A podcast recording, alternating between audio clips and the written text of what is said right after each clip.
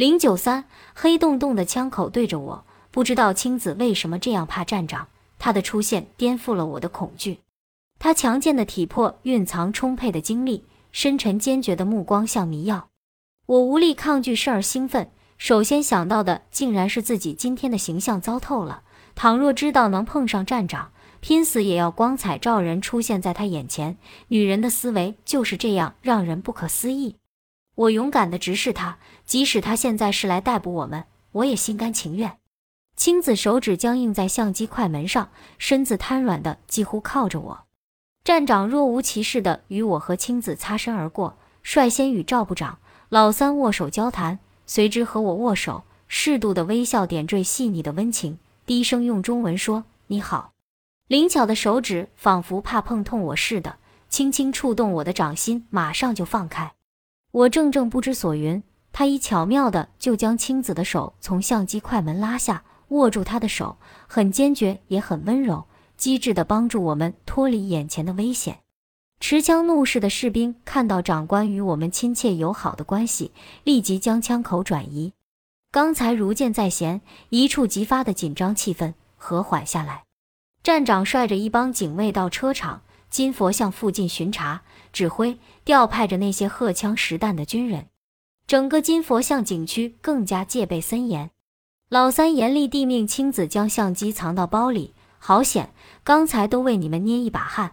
W 号站长负责安全保卫工作，若不是他及时赶到，老免早把你们打丢。死不是吓唬人，我亲自看见过。舒口气，你们运气真好。金三角赫赫有名的程程上将要来拜大金佛，若不是他来倔城参加缅泰边境战事谈判，你们根本不可能见到他。我在金三角那么多年都没有见过他，我才不稀罕看这个大军官，他又帮不了我们什么忙。什么运气，人都差点被打死。我埋怨青子勇敢过了头，你又不是特工，拍这照片干什么？即使价值再高，也没必要冒枪口偷拍的危险。青子惊魂未定，说：“你忘了是你叫我拍的，我不是勇敢，而是吓木了，控制不了自己了。平时自己最爱听尼康相机的咔嚓声，当时听着太可怕了，巴不得按住它，不要它响。手无意识按动快门，越按越响。我问青子为什么怕站长，他答：不知为什么，我就是怕他。我说：不知为什么，我就是喜欢他。话间。数辆高级军车威风凛凛开进车场，程程上将，中等身材，头戴宽檐免军帽，身穿笔挺的草绿细帆布军服，帽徽领章鲜艳夺目，气宇轩昂，站立敞篷车上向士兵们挥手。